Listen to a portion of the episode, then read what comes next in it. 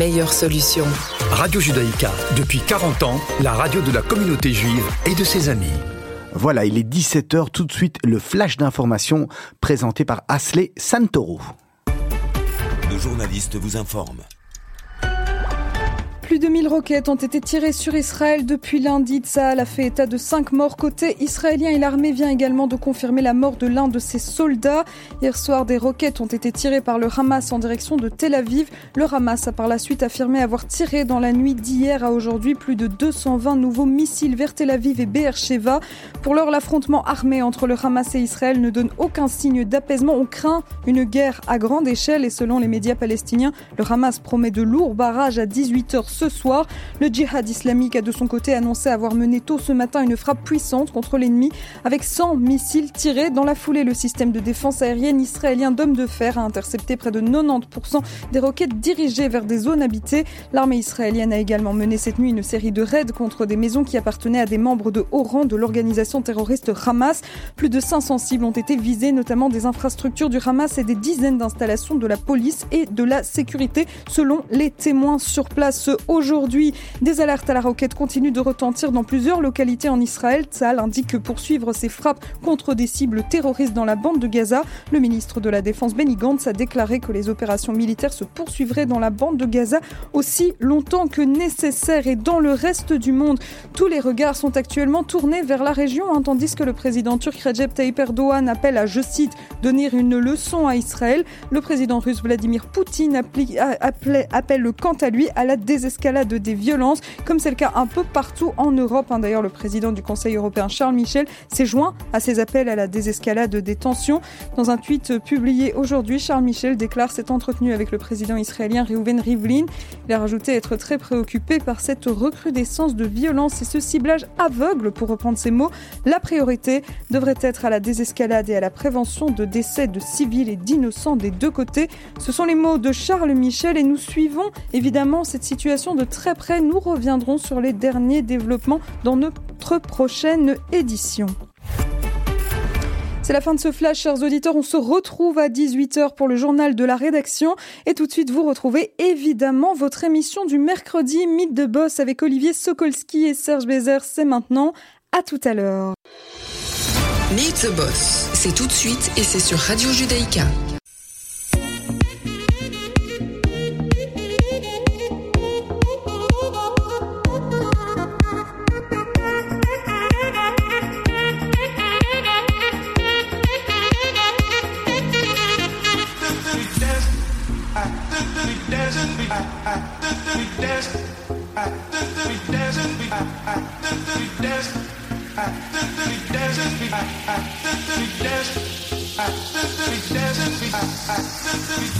Voilà, c'est Mythe de Boss, la deuxième partie. En espérant que vous allez bien, c'est vrai que nous, notre cœur, il n'est pas tout à fait là aujourd'hui. Il est en partie, euh, il est en partie en Israël. Émission, euh, donc voilà, en fonction des circonstances, on va, on va s'éclipser pendant une heure et on va revenir, on va revenir sur Mythe de Boss. Avec moi, comme chaque mercredi, Serge Bézère. Bonsoir Serge. Bonsoir Olivier. Voilà, ravi de vous retrouver. Et nos deux invités du jour, on a deux, euh, deux start-upers, si on peut dire comme ça. On a Vanessa Tugentaft, qui a une belle ligne de bijoux qui s'appelle Vanessa Tugentaft Joaillerie. C'est bien ça? Tout à fait. Bonjour Olivier, bonjour Serge. Bonjour. C'est carrément plus une start-up là pour le coup. Ouais, c'est vrai qu'on est. des- C'est né quand? Alors, il y a- c'est né il y a 17 ans quand même. Ah oui, non, on n'est plus du tout en start-up. Ouais. hein. C'est parce que vous êtes encore. Nos deux invités sont encore fort jeunes. C'est pour ça que moi je suis hein, encore, euh, encore dans le cadre des, des start-up. Et notre deuxième invité s'appelle Johan Azan. Azran. Azran. Bonjour Johan. Bonjour. Vous allez bien? Très bien, très bien. Olivier. savait qu'il y aurait un problème sur le nom tout de Ah. Ah ouais, de toute, fa- de toute façon, c'est impossible. Non, non, mais le R aussi, Arzan ou... Non, non, mais- mais moi, je suis un spécialiste. euh, ouais, je Il trouve toujours, même s'il n'y a pas de problème, il trouve le nom Dupont, il arrive Dupont, Dupont. Exactement. Alors, Johan Azran, Oh, C'est ça. vous, vous avez des, des restaurants, Exact. des restaurants qui s'appellent Sushiria. Ah, là, c'est bien dit. Ouais, Hein pour le coup, Et donc, Sushiria, on a bien compris que c'est du mexicain. Alors, pas du mexicain, c'est des, c'est de la Japanese fusion food Ouais, ouais, bien avec sûr. une influence sud-américaine. D'accord, vous avez commencé à combien d'années? Euh, les sushis, depuis, euh, je suis dedans depuis 2009-2010. Ah oui, effectivement, on n'est plus dans le cadre des startups. Vanessa, euh, Vanessa Tugendhaft, alors vous, on vous connaît euh, parce qu'au départ, vous étiez ici, puis là-bas, puis euh, voilà. Euh, donc d'origine belge, C'est ça. vous avez étudié à Bruxelles. C'est ça, donc euh, j'ai grandi ici, euh, puis j'ai enchaîné avec mes études euh, de commerce euh, en Belgique et je suis partie à Paris en 2003 pour faire mon stage de fin d'études. C'était pour le travail, donc au départ, que vous partez? Alors, euh, c'était dans le cadre de mes études. Euh, pour avoir euh, mon diplôme, il fallait que je fasse un stage de fin d'études et j'avais envie de le faire à l'étranger. J'ai choisi Paris. Et vous étudiez quoi euh, à cette époque-là? Alors, j'ai euh, fait une école de commerce, j'ai fait du marketing et de la communication, donc ici à Bruxelles. Et ensuite, donc, j'ai fait ce stage de fin d'études euh, à Paris. euh, rien à voir, c'était dans une agence de communication euh, qui faisait la promotion de films cinématographiques. Ah oui, on est Donc- tout à fait dans un autre domaine. Un autre domaine. Qu'est-ce qui se passe après la transition? Comment est-ce qu'on arrive Racontez-nous un petit peu quel est le, le déclencheur? Alors déjà, j'apprécie Paris. du coup, j'y reste. Euh, et donc, euh, bah, quelques temps euh, après la fin de mon stage, donc j'ai eu mon diplôme. Et puis, j'ai une idée. Donc, tout part d'une idée, puisque à cette époque-là, je savais pas trop ce que je voulais faire. Des études de marketing et de communication, c'est très très large. On peut travailler dans, plein d'entreprises, voilà, dans différents secteurs. Euh, et donc, tout est parti euh, d'une idée. Je vivais à Paris. Euh, et à l'époque, tout le monde, donc il y a 17 ans, euh, énormément de personnes dans la rue, beaucoup de célébrités portaient donc le fil rouge. Qui vient de où? On peut l'expliquer ici à Radio évidemment, bah, initialement euh, du, du cotel, donc du Mhm. mur de- des lamentations. On reçoit ce petit, ce petit bracelet euh, fil au mur des lamentations à Jérusalem. Mais alors, ce fil... Pe- ce Peut-être Vanessa expliquer la, la symbolique du fil rouge pour les auditeurs qui ne connaissent pas éventuellement. Et...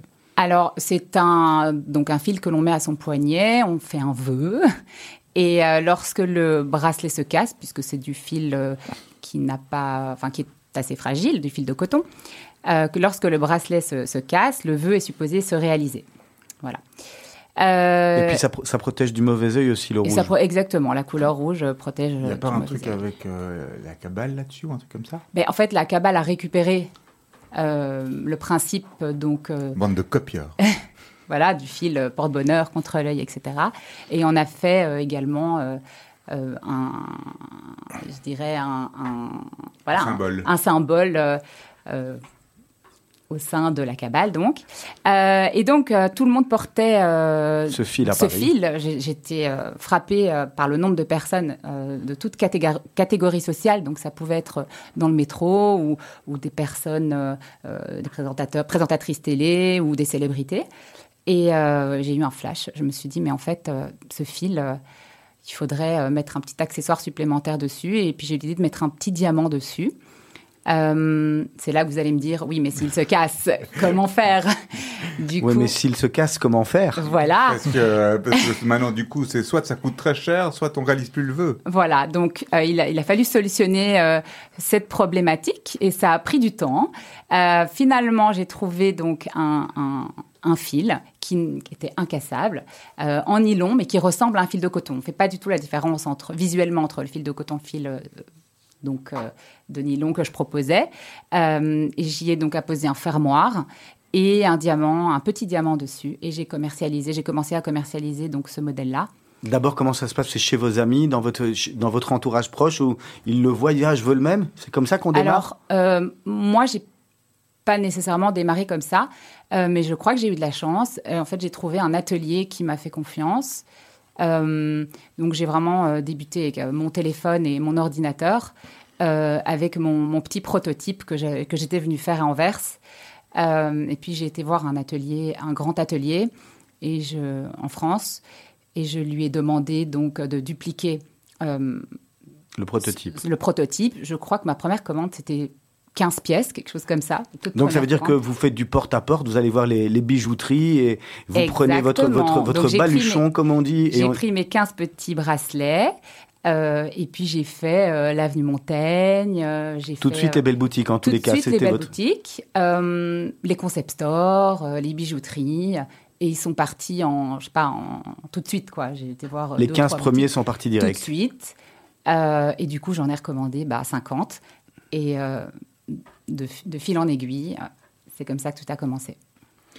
Aujourd'hui, ça, ça, ça continue de marcher, ce, ce bijou-là, particulièrement parce que la gamme s'est vachement étendue depuis. Oui, alors euh, on peut dire que la marque est vraiment divisée en deux. Donc il y a toute une gamme euh, consacrée au fil avec euh, différents modèles. Donc à l'époque c'était vraiment le petit diamant rond sur le bracelet. Euh, Aujourd'hui il y a vraiment plein plein plein de modèles, toutes les couleurs de fil. Je me suis pas limitée au fil rouge. Euh, et l'autre partie, je dirais qu'il y a 50-50. L'autre partie euh, est peut-être un peu plus précieux, euh, puisque là, ce sont vraiment des modèles euh, euh, avec des chaînettes, mais ça reste toujours des bijoux de peau, c'est-à-dire très très fins, vraiment comme un peu comme des tatouages, des bijoux qu'on porte tous les jours, qu'on n'enlève jamais. C'est vraiment le principe des bijoux que je fais. Donc en fait, vous, vous êtes parti vraiment de cette idée de ce, du fil rouge C'est ça. pour devenir, en ayant fait des études de marketing, donc rien ne vous prédisposait euh, à partir dans, dans ce domaine-là. Absolument pas. Quand, Partir- quand même, quand même une, une filiation avec Anvers? Oui, euh, une filiation avec Anvers parce que ma, ma famille euh, était grossiste en diamant. Mais je tiens quand même à préciser que c'était c'est deux métiers totalement différents. Et j'ai eu de l'aide pour mon prototype. hein. Je ne cache pas que pour mon premier prototype, euh, ça a été facile d'avoir le premier petit diamant, mais qu'ensuite, euh, c'est un métier quand même bien différent. Donc c'est ce que je disais, c'est merci Olivier. Donc c'est de dire que on est parti donc du fil rouge pour vraiment devenir un joaillier aujourd'hui. Aujourd'hui, on peut dire que vous avez une ligne, des lignes de bijoux, des lignes différentes et, et vous faites évoluer votre collection. Vous avez appris à dessiner et, et vous avez évolué. Au, début, c'était le bijou sur la ligne, le, le- le- le morceau de le bracelet rouge. Aujourd'hui, vous avez vraiment vos bijoux. C'est ça. Euh, là, je pense qu'on on a, peut-être 150 ou 160 euh, modèles différents. Euh, et donc, euh, j'imagine régulièrement des, nouveaux motifs pour créer donc mes futures collections. Alors, Yohann Azran, euh, il y a Vanessa Tugendhaft qui a pris le, le Thalys pour partir à Paris, Ouais, mais vous, vous l'avez pris dans l'autre sens. en fait. exactement. D'ailleurs, Hein j'étais en train de, de penser à ça pendant qu'elle parlait. Donc, probablement, vous étiez dans le même. Certainement, on en s'est croisés. En train de vous croiser euh, sur, euh, sur un quai de gare. C'est euh, ça. C'est comme ça les belles histoires. Qu'est-ce qui vous prend, vous, de, de venir vous installer euh, en, Bel- en Belgique? J'avais envie de frites. Ah ben voilà. Ouais, moi, celle-là, euh, celle-là, elles étaient bonnes il y a 20 Facile, ans. hein. ça, c'est les vieilles blagues. Allez, expliquez-nous. mais qu'est-ce Non, qui me prend, désolé, Il n'y a toujours pas de bonnes frites à Paris, faut pas déconner. Non. Euh, bah, Qu'est-ce qui me prend Euh, Il prend que, bah, du coup, moi j'avais une agence de communication et d'événements euh, sur Paris. Euh, On est parfait. On voilà, est, on tout est bon. parfait, c'est bien, parce qu'il a bougé. Et euh, donc, euh, bah, de là, tout se passait très bien. Donc, j'avais un- une connexion avec le milieu artistique à Paris, puisque j'évoluais dans le milieu de, de la comédie musicale et des spectacles, principalement. Puis ensuite de là, bah, j'ai créé une agence qui s'appelle, euh, qui s'appelle toujours d'ailleurs, elle est toujours là, qui s'appelle Flya. Et euh, donc, le principe, c'était de créer des, des projets artistiques pour des, pour des marques, notamment bah, la joaillerie, euh, la parfumerie et autres. Enfin, tout le secteur de l'entreprise du corporate. Vanessa, vous avez compris qu'il y a une perche hein, déjà qui est tendue. perche, hein, on va revenir, à- on va revenir Si tout à l'heure. hein. Je peux organiser. et puis là, en 2009, euh, tombe la crise des subprimes, la fameuse crise euh, qui a mis un petit peu tout le milieu un peu par terre. Et euh, de là, euh, toutes les grandes, marques ont, toutes les grandes entreprises ont tout int- internalisé au sein de, leur structure. Et ben voilà, du coup, s'ensuit une petite période euh, passage à vide, mais il y avait un truc que j'aimais énormément faire pendant que j'étais en événementiel, c'est que je collaborais beaucoup avec les traiteurs. Et euh, à l'époque, déjà, j'étais euh, précurseur pour ces grandes enseignes, les L'Oréal et compagnie. Ils cherchaient toujours à manger, enfin, des buffets un peu prestigieux et manger un peu sur le pouce. Et donc, on avait développé beaucoup les, les grands buffets de sushi. Donc ça, c'était la période de 2000, euh, de 2000, ouais, c'est ça, 2009, même un petit peu avant, euh, 2006, 2007. Et euh, je mangeais énormément de sushis. J'ai toujours mangé des sushis. C'est, je crois que c'est, euh, je mangeais 5 à 6 fois par semaine des sushis. Je faisais que ça. Et puis voilà. Et puis bah il y avait un petit sushi dans le quartier euh, qui à l'époque s'appelait Côté Sushi, qui d'ailleurs existe toujours. Qui est devenu un grand sushi. Qui est devenu un grand sushi d'ailleurs, parce que depuis qu'ils ont fait une levée de fonds en 2015. Et, euh, et figurez-vous, donc euh, très drôle, bah, je mangeais là depuis un an et je m'amusais un petit peu à aller, euh, aller, aller chaparder, quoi, un peu aller voler. Parce que j'avais euh, pris l'habitude de les appeler en disant, mais la veille, vous avez oublié quelque chose, la veille, vous avez oublié quelque chose. Et donc, à chaque fois, cinq fois par semaine, ils me remettaient ce que soi-disant ils avaient oublié la veille, mais ce qui était faux. Et donc je me retrouvais toujours à payer 50 ou 60% de ma, seulement 40% de ma commande même. Et, euh, et puis un jour, je me suis décidé à appeler donc Emmanuel Taïb euh, et je lui ai dit, écoute, il faut vraiment que je te parle. Déjà, je suis très intéressé par euh, prendre une franchise éventuellement, machin. Et, et je veux que je te dise un truc, c'est que ça fait un an que je bouffe un peu gratos sur ton dos. Euh, C'est insurgé, mais comment ça? Je dis, Bah ouais, c'est voilà, parce que tes process sont pas réglés, parce qu'il y a deux trois trucs qui sont pas clairs. Et il suffit de dire j'ai pas reçu pour que l'autre il dise ok t'as pas reçu, bah tiens je te donne. Voilà. De là, s'en est suivi bah, la collaboration qui a duré quand même plus de dix ans. Donc, euh, euh, bah, à l'époque, euh, je suis, il y avait, voilà, il y avait le marché belge qui était là, qui était un peu, euh, qui Il était un peu- vierge, il y avait pas de sushi il y a exactement. 10 ans. qui était très vierge. J'avais deux trois traditionnels. Il y avait à l'époque Sushi Shop qui s'était aussi installé là. J'ai pas de mal à parler de mes concurrents, hein, ça me va très bien. hein. La Collègue, de, collègue de travail. Ouais, c'est c'est sain, je trouve que c'est très sain. Et puis bah du coup, euh, j'avais envie d'apporter une touch qui était un peu particulière que j'avais déjà développée à l'époque du fait d'un passage de deux ans au Mexique, puisque j'ai passé quand même deux années au Mexique, où j'avais euh, réalisé très vite qu'on mangeait les sushis, que les sushis étaient un plat qui se mangeait très différemment selon le pays où on se trouvait puisque en fait, d'ailleurs, c'est le principe de la cuisine Nikkei, euh, donc euh, la Japanese fusion food, c'est que selon, bah, donc il y a la base traditionnelle qu'on connaît, riz, poisson, et selon les endroits où on se trouve, les personnes le travaillent complètement différemment. Voilà. Donc, euh, je trouvais que par rapport à mes concurrents, il y avait quelque chose à faire là-dessus, et donc j'ai j'ai décidé de venir en Belgique, donc marché vierge, euh, où il restait, euh, il y avait beaucoup de choses encore à faire, et donc d'installer la première enseigne euh, à l'avenue Albert. C'est d'ailleurs un restaurant qui existe toujours, hein. évidemment plus sous le nom Côté Sushi, sous le nom Sushiria, mais depuis là, voilà, donc depuis euh, 2009, cet endroit est là. Et aujourd'hui, on, on en est où euh, quelques années plus tard alors? Alors des années plus tard, ben euh, comme tout ce qui peut se passer parfois dans le milieu de la franchise, euh, ben voilà, levée de fonds, ça a grossi. Nous on a ouvert quand même sept points de vente sur Bruxelles. Entre temps, il y en a trois qui ont donc euh, ouvert Waterloo et autres bord de dites, Namur. vous dites milieu de la franchise, ça veut dire quoi? Ça veut dire que vous êtes master franchisé ou bien Alors exactement. donc, donc le concept appartient à d'autres. Vous êtes master pour la Belgique, C'est vous ça. avez des franchisés? C'est ça. Alors, euh, quand je prends la première franchise, c'était un seul magasin hein, sur tout Paris. Donc, je décide de me collaborer avec lui. Pourquoi prendre lui plutôt qu'une marque déjà développée? Parce qu'il y avait le côté challenge derrière. Je voulais absolument partir de zéro et faire quelque chose qui me plaisait. Euh, Sushi Shop était déjà très installé. Il y avait aussi les enseignes françaises, Planète et autres, qui étaient déjà de très grosses enseignes. Moi, je suis quelqu'un qui a besoin euh, d'entreprendre et pas d'être un pion qu'on dit voilà les règles c'est ça, tu dois les respecter de A à Z. Donc euh, avec Emmanuel Taïb, on avait cette marge de manœuvre là.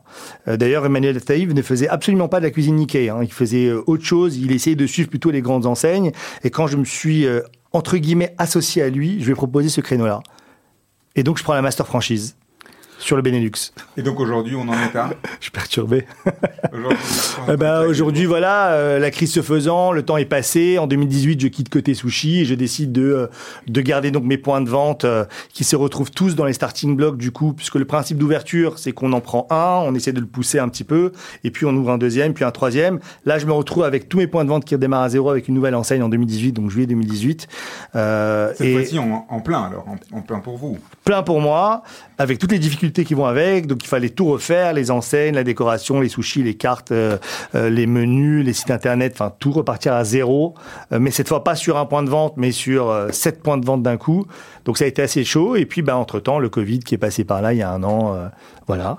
Mais on est toujours là. On est toujours là. Johan Azran, on va marquer une première pause musicale. Alors, on avait demandé à, à Vanessa de choisir un morceau. Vous vous rappelez ce que vous avez choisi? Bien sûr, j'ai choisi Sunday Morning de Maroon 5. Et c'était pourquoi Qu'est-ce qui vous évoque ce morceau? Alors ce morceau, euh, en fait, euh, quand je suis arrivée à Paris, euh, il m'a vraiment accompagnée dans les premiers mois de, de, de mes débuts professionnels et euh, enfin, j'adorais cette chanson. Donc je l'écoutais en boucle, je l'écoute toujours en boucle. Voilà, donc ça me rappelle vie professionnelle, vie privée, mes débuts. C'est un peu un, un morceau porte-chance. On peut dire ça comme ça.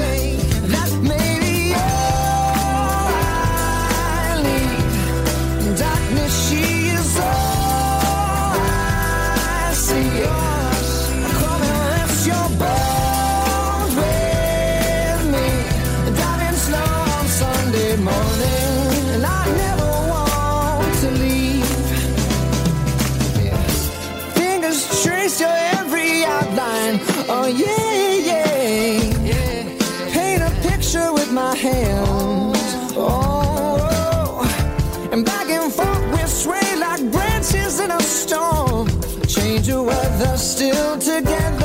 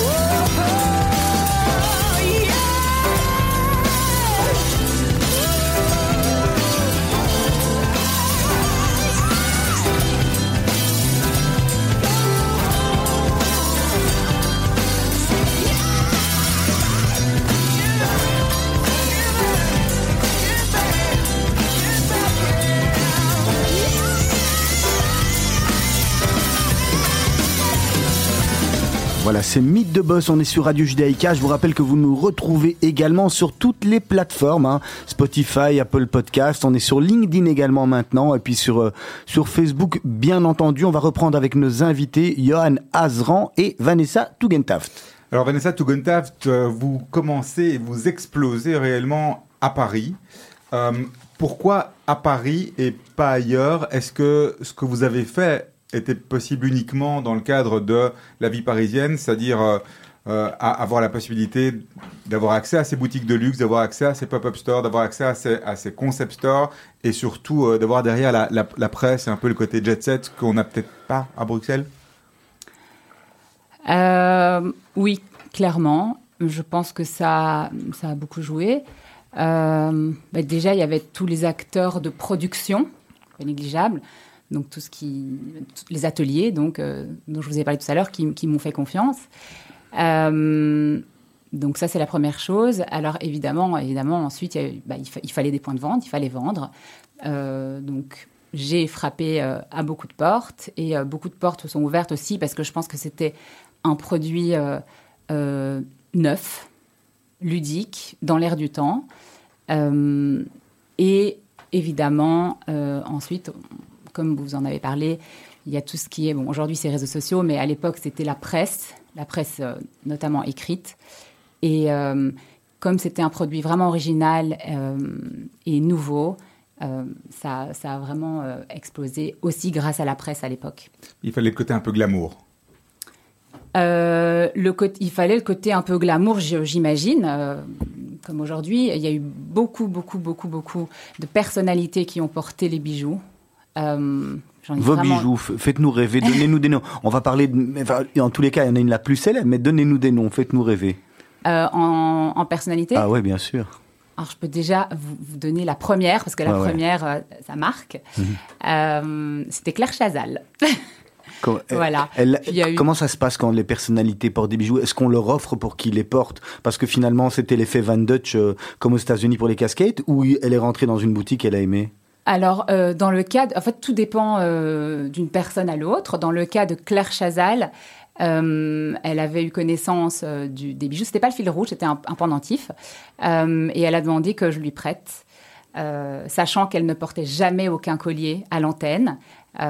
J'étais assez surprise. Et donc, ça, ça a été vraiment la. C'était au tout début.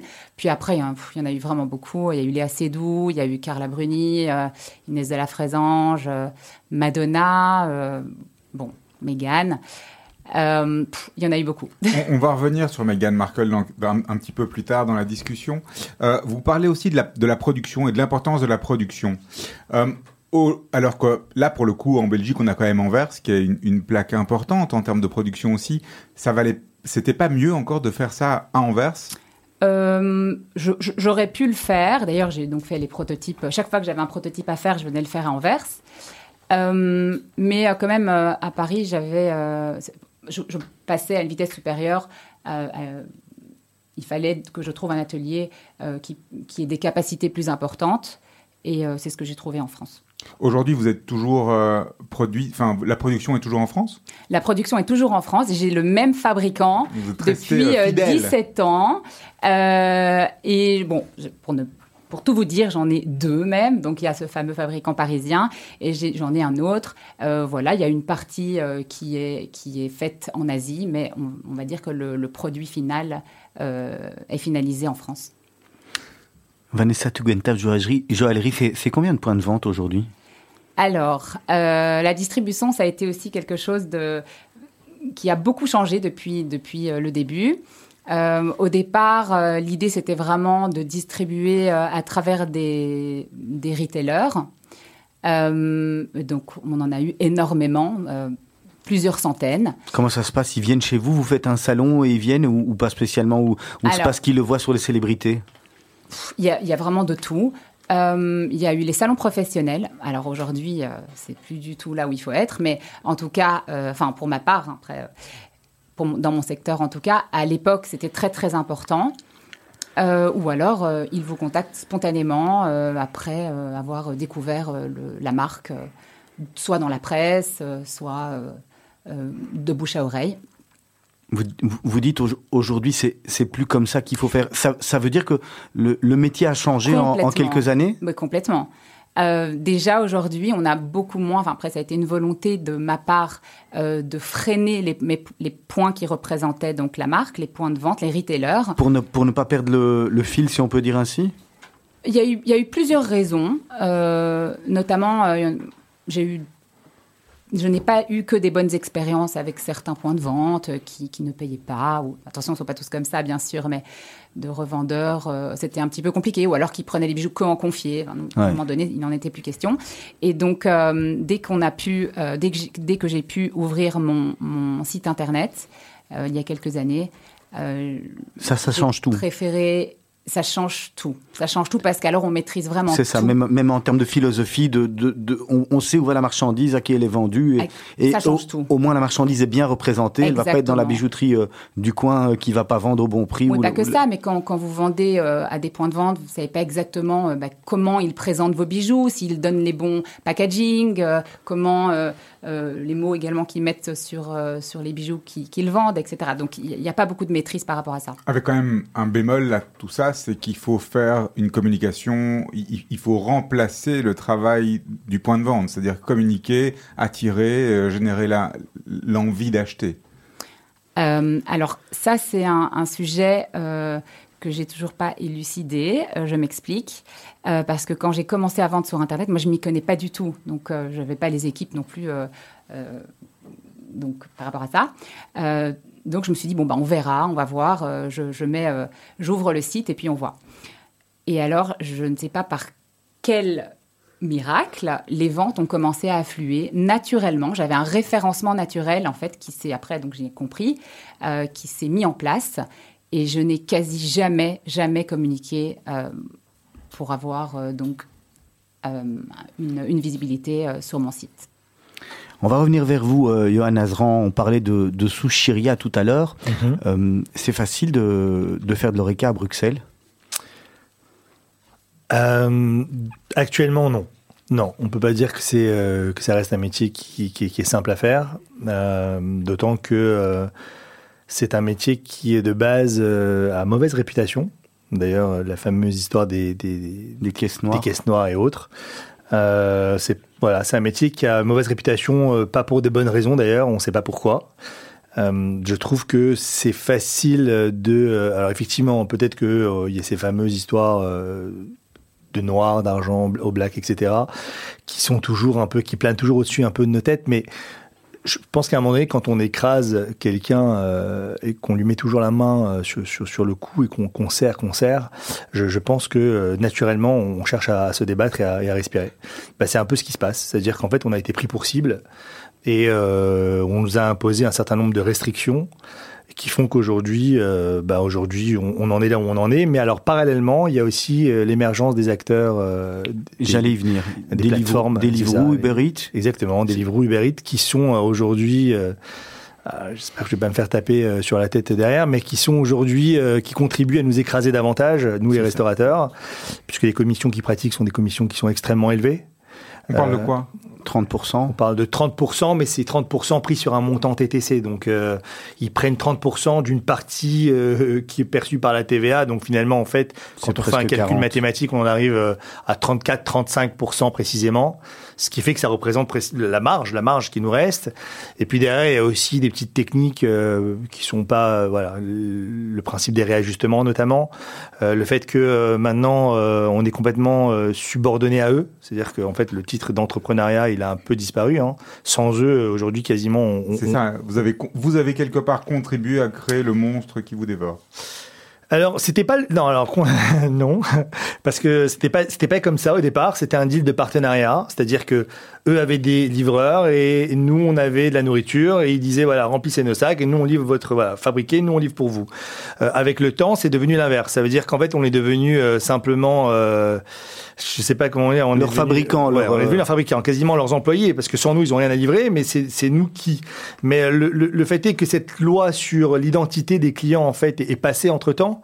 Donc ils ont gardé le monopole. Donc ça veut dire que si demain vous commandez chez moi, je ne sais pas qui commande. Vous êtes un numéro. euh, Et, et c'était pas possible de aujourd'hui, euh, c'est pas possible de se dire euh, ok en parallèle je vais moi également avec mes quatre restaurants parce que c'est quand même néanmoins une force déjà pour une petite ville comme Bruxelles de se dire ok je vais faire mes livraisons, j'aurai moi les coordonnées de mes clients et, et je vais commencer à développer mon, mon, mon service de livraison. Alors nous, on n'a jamais cessé de livrer en direct. Maintenant, il faut quand même savoir qu'on a des rouleaux compresseurs en face de nous, avec des moyens qui sont énormes, des levées de fonds qui sont gigantesques. Euh, c'est un truc à l'américaine, hein, c'est huilé. trafic, hein. en fait. ils ont le trafic, ils ont l'audience, ils, ont les ont le gens. trafic, ils ont les fonds pour euh, commercer dessus, et puis en fait, c'est devenu un supermarché online finalement. Ça veut dire que aujourd'hui, on pense plus à manger telle ou telle enseigne comme on faisait avant. Euh, tiens, j'ai envie de manger chez lui. On a envie de manger, par exemple, sushi. Point. Et là, on tape le mot-clé sushi sur le- la plateforme, et là, on a tous les restaurants de sushi qui s'affichent. Donc, ça peut être nous, comme ça peut être euh, un autre au passage. Voilà, et ça devient le plus offrant. Et du coup, entre-temps, il y a environ trois ans, c'était un quasi un honneur de figurer euh, sur leur plateforme parce que ils avaient plus ou moins entre 250, 300 à 500 restaurants maximum. Aujourd'hui, il y a plus de 2000 restaurants qui sont référencés sur ces plateformes-là. Ça veut dire qu'en fait, on, a donc pour se faire remarquer, du coup, euh, on est obligé de passer notre vie à faire des offres et des offres et des offres et des offres, ce qui fait que ben aujourd'hui, euh, bon, Bruxelles est devenue euh, clairement euh, la capitale la moins chère d'Europe euh, en termes de restauration. C'est pas cher de manger à Bruxelles. Il y a pourquoi? Parce que ça reste une petite ville avec quand même, euh, je crois, un million deux, un million trois d'habitants. Donc les marchés sont restreints, avec énormément de potentiel. Et ces plateformes ont donné naissance, enfin donné en tout cas euh, envie à des personnes. euh, qui avaient rien à faire, peut-être, qui se sont dit un temps, tiens, on va s'essayer à la restauration. Ils font naître comme ça, soudainement, des restaurateurs Mais alors du coup, voilà, j'invite quand même les, les auditeurs à se méfier un peu de. Et, et à venir commander directement sur le site des restaurateurs plutôt que de passer via, euh, via euh, euh, ces plateformes. Alors oui, s'ils veulent préserver le commerce, s'ils veulent préserver euh, leur restaurant, s'ils veulent préserver leur vie et pas voir des commerces passer leur temps à fermer, à ouvrir et changer tous les quatre matins, effectivement, si les, les gens veulent une pérennité et avoir une ville qui, qui est stable au niveau de, de, de leur commerce, je, je les invite évidemment à, à, à travailler euh, en, direct. En plus, euh, je peux vous dire de source sûre que les prix en direct sont moins chers, au moins de 30%, hein, parce qu'évidemment, ben, encore une fois, quand on met la main autour du cou de quelqu'un, on cherche à se défendre. Et ben, qu'est-ce qu'on fait? La solution qui est arrivée, c'est que euh, ben, les restaurateurs ont augmenté les prix sur les, sur les plateformes au moins pour récupérer la partie commission prise, sans compter que les plateformes pratiquent 5 euros, donc vous verrez toujours en bas, il y a toujours 5, De 5 frais. euros de frais de livraison, alors que parler avec le restaurateur en direct, c'est c'est avoir une livraison gratuite. Donc euh, ça fait quand même de l'argent, hein, tout ça, au bout du, du compte. hein. Quelque part, c'est aussi euh, les plateformes qui ont généré le concept des, des dark kitchens, ce qu'on appelle les dark kitchens, avec ces, ces ateliers qui deviennent des ateliers de production, qui sont plus réellement des restaurants, mais qui se veulent uniquement des endroits de production pour alimenter les plateformes. C'est ça. Alors les dark kitchens, c'est encore plus compliqué que ce qu'on croit. C'est-à-dire qu'il y a des gens qui euh, qui euh, prennent un local, donc il n'y a pas pignon sur rue. C'est pour ça qu'on l'appelle dark kitchen. Donc parfois c'est fait euh, chez soi à la maison, parfois c'est fait dans des conditions. Enfin bref, ça c'est pas contrôlé en général. Et alors du coup, pour pouvoir amortir les coûts, ben, on commence à faire de tout. De tout et de rien. Donc, on peut avoir de la pizzeria qui côtoie du burger, qui côtoie du machin, qui est fait en général euh, dans la même cuisine, par les mêmes personnes. Voilà. Alors Et on- après, ça, c'est euh, aux gens de, de juger de la qualité des produits qu'ils achètent. Hein. Moi, je. Et on sait que le lait et la viande, on peut pas mélanger. hein. En tous les Ah, cas. Radio Judaïka, on peut Pas pas, chez nous. mélanger.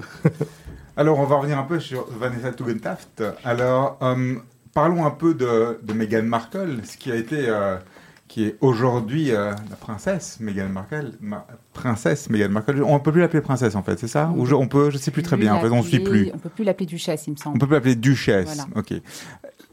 Elle est quand même connue quelque part pour ça. Euh, membre de la famille royale ou ex-membre de la famille royale d'Angleterre. Comment est-ce que vous en êtes arrivé à, à avoir euh, Meghan Markle qui porte vos bijoux?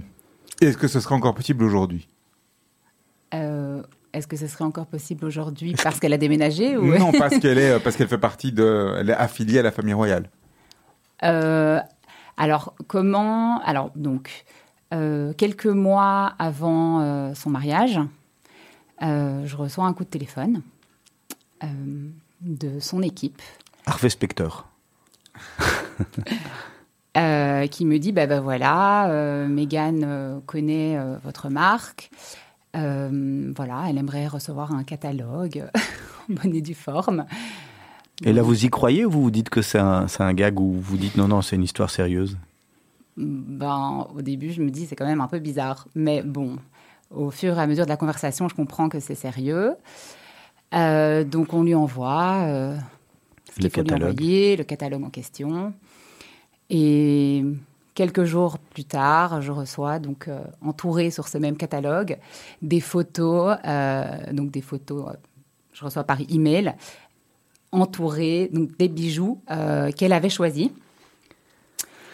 Euh, et c'est comme ça que ça commence.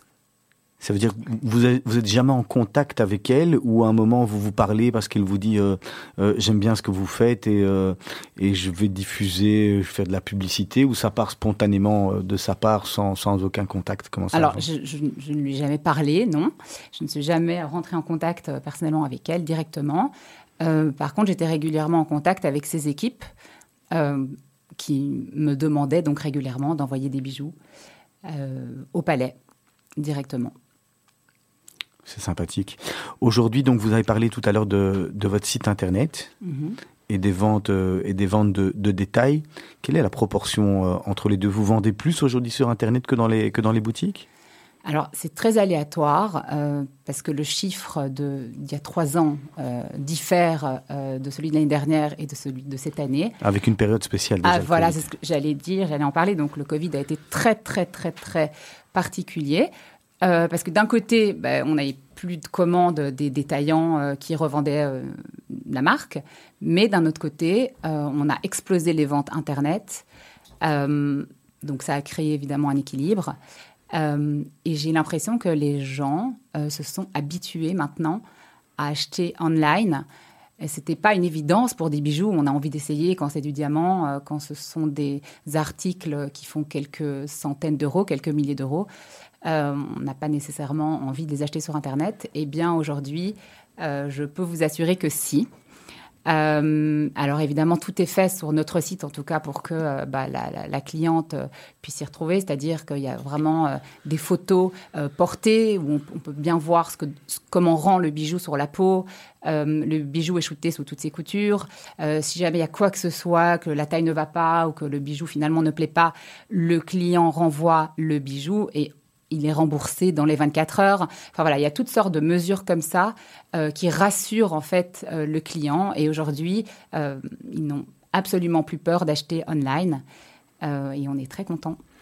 En parlant prix, vous parlez donc de quelques centaines, quelques milliers d'euros. Aujourd'hui, votre gamme va de quoi à quoi De combien à combien?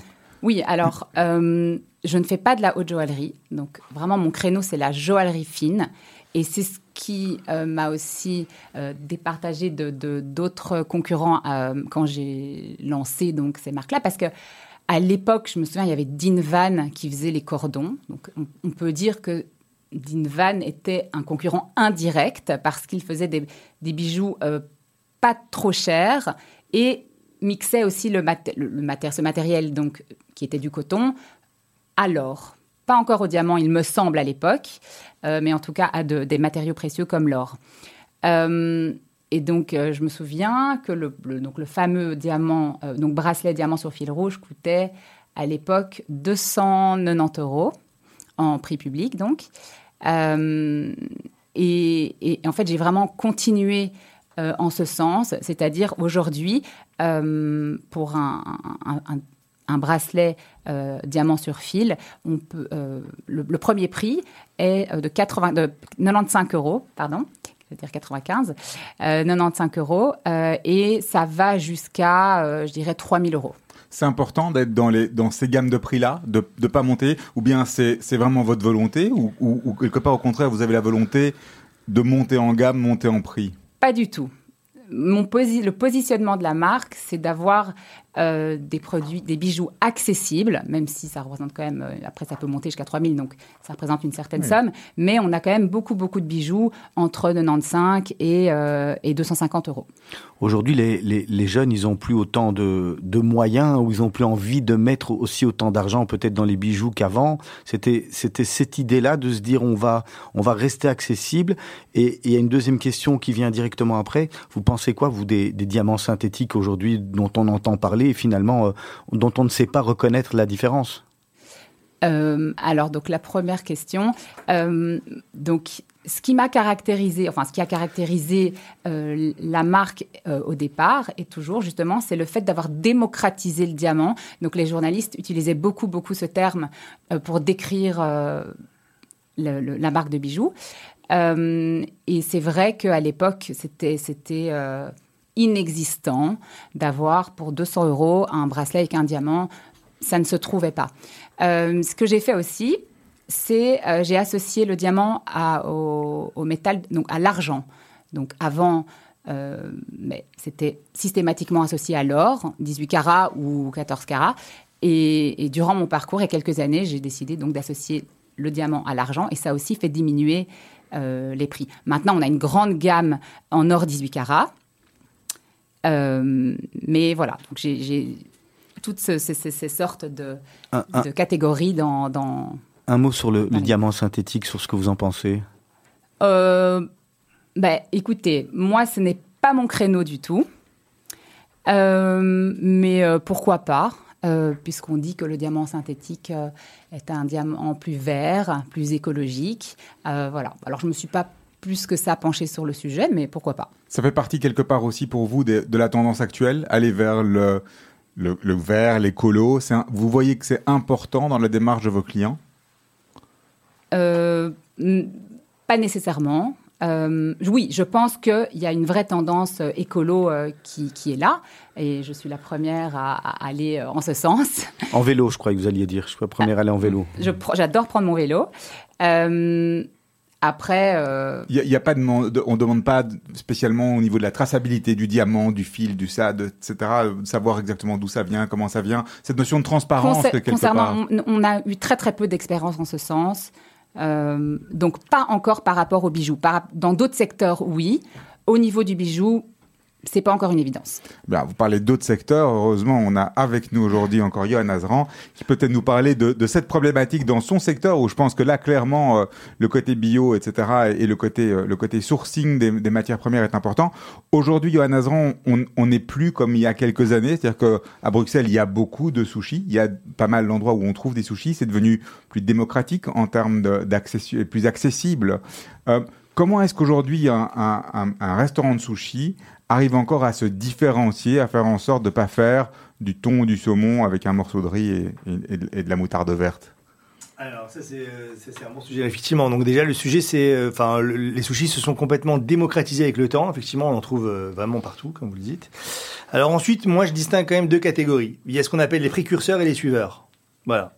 Et j'espère appartenir à la première catégorie, c'est-à-dire les précurseurs, où on essaye constamment en fait d'innover en termes de saveur.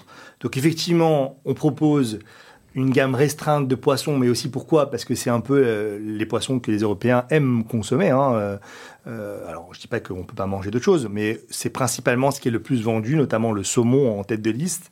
Mais ensuite, il y a différentes façons de pouvoir le proposer.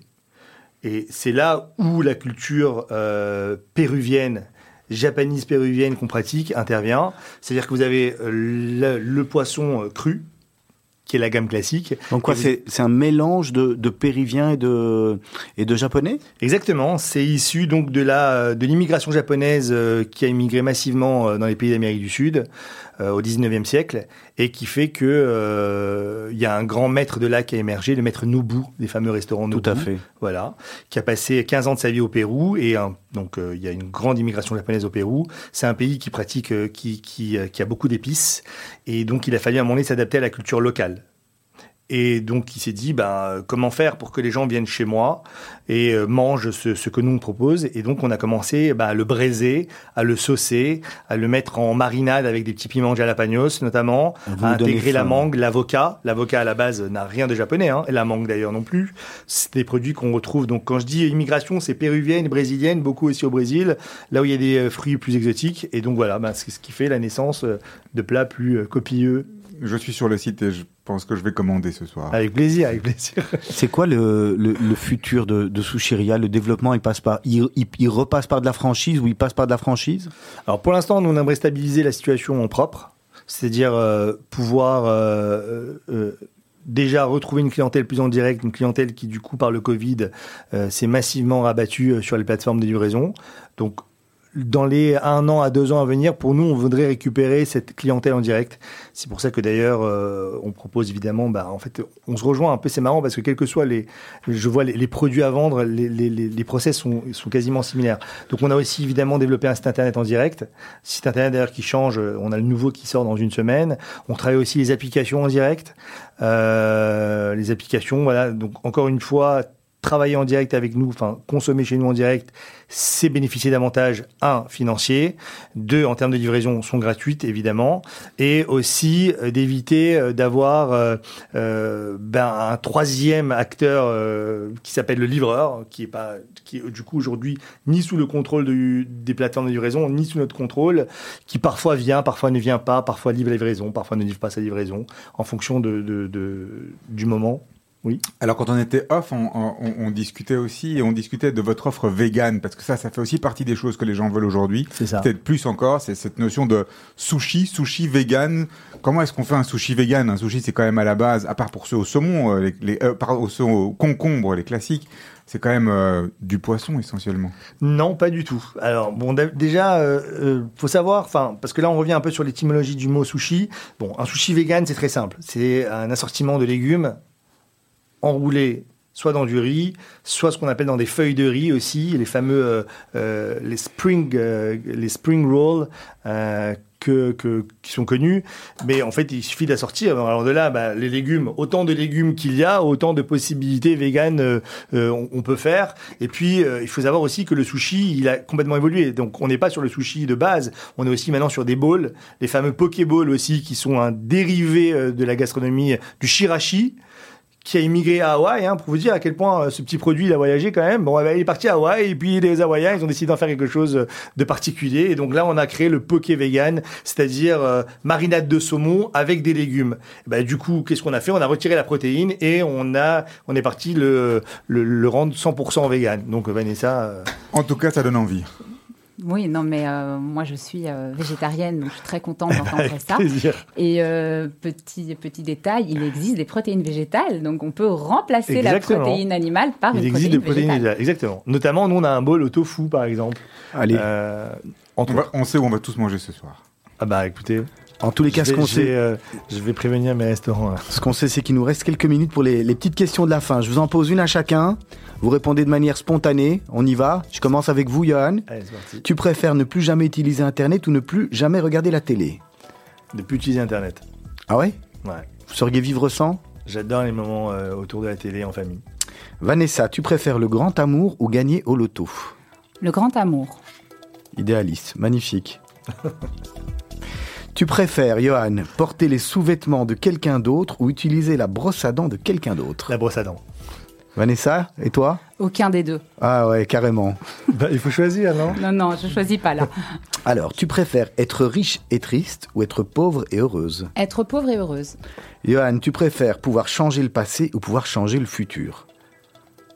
Bonne question. Le passé. Le passé? Vous iriez faire quoi dans le passé? Bah, on a tous des, forcément des petits regrets, des choses qu'on aurait fait un peu autrement. Le futur euh, dépend du passé. Alors Vanessa, tu préfères être la femme la plus drôle du monde ou la femme la plus intelligente du monde? La plus intelligente. Johan, tu préfères pouvoir voler ou pouvoir être invisible? Voler. Alors Vanessa, si vous pouviez changer une chose dans, dans votre vie, ça serait quoi? Euh, dans ma vie, je ne sais pas, mais en tout cas, si je pouvais changer quelque chose, euh, un, un de mes traits, un trait de caractère, trait de personnalité, euh, je changerais euh, ma propension à- au stress. Vous faites quelque chose pour, pour combattre ce stress Je, je ne fais rien, mais j'aurais dû, euh, je devrais le faire. Un peu de sport, un peu de Je yoga un fais peu du de- sport. Est-ce que ça suffit euh, À voir. Alors Johan, le métier que vous auriez aimé faire à part celui que vous faites Pilote de chasse. Pilote, ah, c'est un beau, euh, un fameux, un fameux métier, je J'ai crois. rêvé d'être pilote de chasse plus jeune. Et vous, Vanessa? Euh, alors moi, j'aurais aimé être musicienne, euh, percussionniste, euh, plus précisément batteuse. Et d'ailleurs, je me suis remis à faire de la, remise à faire de la batterie. Une chose que vous n'avez pas faite en étant plus jeune que vous n'oseriez plus refaire aujourd'hui C'est une question pour qui? Pour vous d'abord. Et puis on passe chez Johan. Euh, que, que je n'ai pas faite en étant plus jeune. Et que vous ne- une chose que vous avez faite, pardon, en étant Ah. plus jeune, que vous auriez plus, oseriez plus refaire aujourd'hui. Euh, non, euh, j'ai rien fait euh, en étant jeune que j'oserais plus refaire aujourd'hui. Johan, même Ouais. question. Pareil, je pense que. Johan, votre définition du bonheur Oula. Euh, Ça, c'est. Bah, il passe par soi d'abord, non? Ah, Je sais pas, c'est vous qui nous dites. Comment Bah, je vous le pense voyez? que le bonheur, c'est d'abord, euh, c'est d'abord s'aimer soi-même, s'accepter, pour pouvoir rendre euh, une autre personne heureuse éventuellement, ou alors euh, accepter toutes les décisions qu'on prend au quotidien. Et un bol de shirashi devant la télé. Et un bol. En famille. Sans ordinateur. Sans ordinateur. Vanessa, même question, votre définition du bonheur? Alors ma définition du bonheur, euh, être bien entouré, euh, bien dans sa peau euh, et essayer euh, le plus possible de, de vivre le moment présent. La dernière fois que vous avez eu mauvaise conscience, est-ce que vous avez eu mauvaise conscience? Tous les jours, euh, Qu'est-ce qui se passe je, je mange trop de sucre. Aïe. Et pour vous, Johan, la dernière fois que vous avez eu mauvaise Euh, conscience pas sur euh, le sucre ou autre. la dernière fois que j'ai eu mauvaise conscience, ouais, c'était, euh, bon, c'était il y a quelques, quelques mois. Il s'est passé quoi Ah, On peut pas tout dire C'est marrant parce que les- Il, il a recommencé à manger gratuitement à Paris. Alors, vous vous voyez où tous les deux dans 10 ans? Je vais commencer avec vous, Vanessa. Dans 10 ans, vous voyez toujours en Alors- France en train de vendre vos bijoux ou alors partir euh, sur une île ou en Israël ou ailleurs? Je n'ai aucune idée de d'où je me vois dans 10 ans, euh, puisque j'essaye de vivre le moment présent. Je ne sais même pas où je serai demain, donc je ne peux pas répondre à cette question. Johan, pour vous? Et franchement, euh, là, je vais, euh, je vais suivre Vanessa. C'est c'est difficile de, de se projeter. On- je pense qu'on vit une époque qui est un peu compliquée, incertaine. Donc, du coup, euh, vivons l'instant présent. C'est déjà pas mal. Alors, à tous les deux, un top et un flop. Je vous demande les deux. Un top et un flop. Ah, Donnez-nous un grand top, Johan.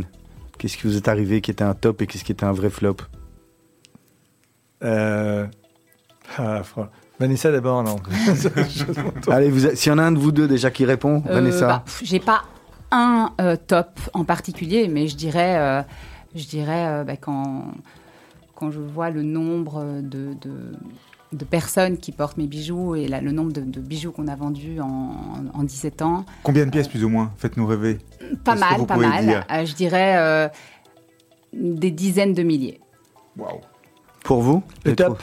Allez, on y va, le top. Ah, Euh, le top quand j'ai quitté euh, Côté Sushi. Ah ouais Ouais. En tous les cas, je vous remercie tous les deux d'être venus dans les studios de Radio Judaïka. Je vous souhaite bonne continuation Merci dans une de période qui est, euh, qui est pas facile. Merci. On peut retrouver votre, euh, vos bijoux sur votre site internet. Sur le site internet vanessa-tugendaft.com. Voilà, on le retrouve sur. Super bien référencé de toute façon. Oui, voilà. voilà. Elle l'a dit tout à l'heure. ça Sur serait- Google, Vanessa On Tugendaft. peut le dire de toutes les manières différentes, on y arrive. Ah oui, ça j'ai pas encore testé. Et puis, Johan, si vous, vous voulez des sushis, Bah, www.sushiria.be. et surtout, on n'attaque pas les plateformes, on va chez vous directement et on reçoit, euh, on reçoit un prix, un cadeau, et voilà. Cadeau, Et ça a l'air, ça a l'air super bon, super bon. Il faut y aller. Merci à tous et à toutes. Je vous souhaite de passer une excellente fin de journée. D'ici quelques minutes, vous allez retrouver Asley Santoro. Ah, encore une petite chose Ouais, il faut absolument que je fasse un gros bisou à Sandra Lévy Weintraub, s'il vous plaît. Voilà, c'est Sandra, fait. si tu m'entends, je sais que tu écoutes, je sais que tu es sur ta radio et je sais que tu nous suis ce soir. Voilà, d'ici quelques minutes, vous allez retrouver Asley Santoro pour le Flash, le magazine d'information de la rédaction de Radio Judaïka. Il y a beaucoup de nouvelles, je suppose, qui sont en direct d'Israël. Juste après les modes Anouk, les jeunes de la Brite et dès demain matin, 7h, la matinale. Pour notre part, on se retrouve la semaine prochaine. N'oubliez pas les émissions sur les réseaux sociaux, notamment On parle de tout, le mardi à 17h. Je vous embrasse, à la semaine prochaine.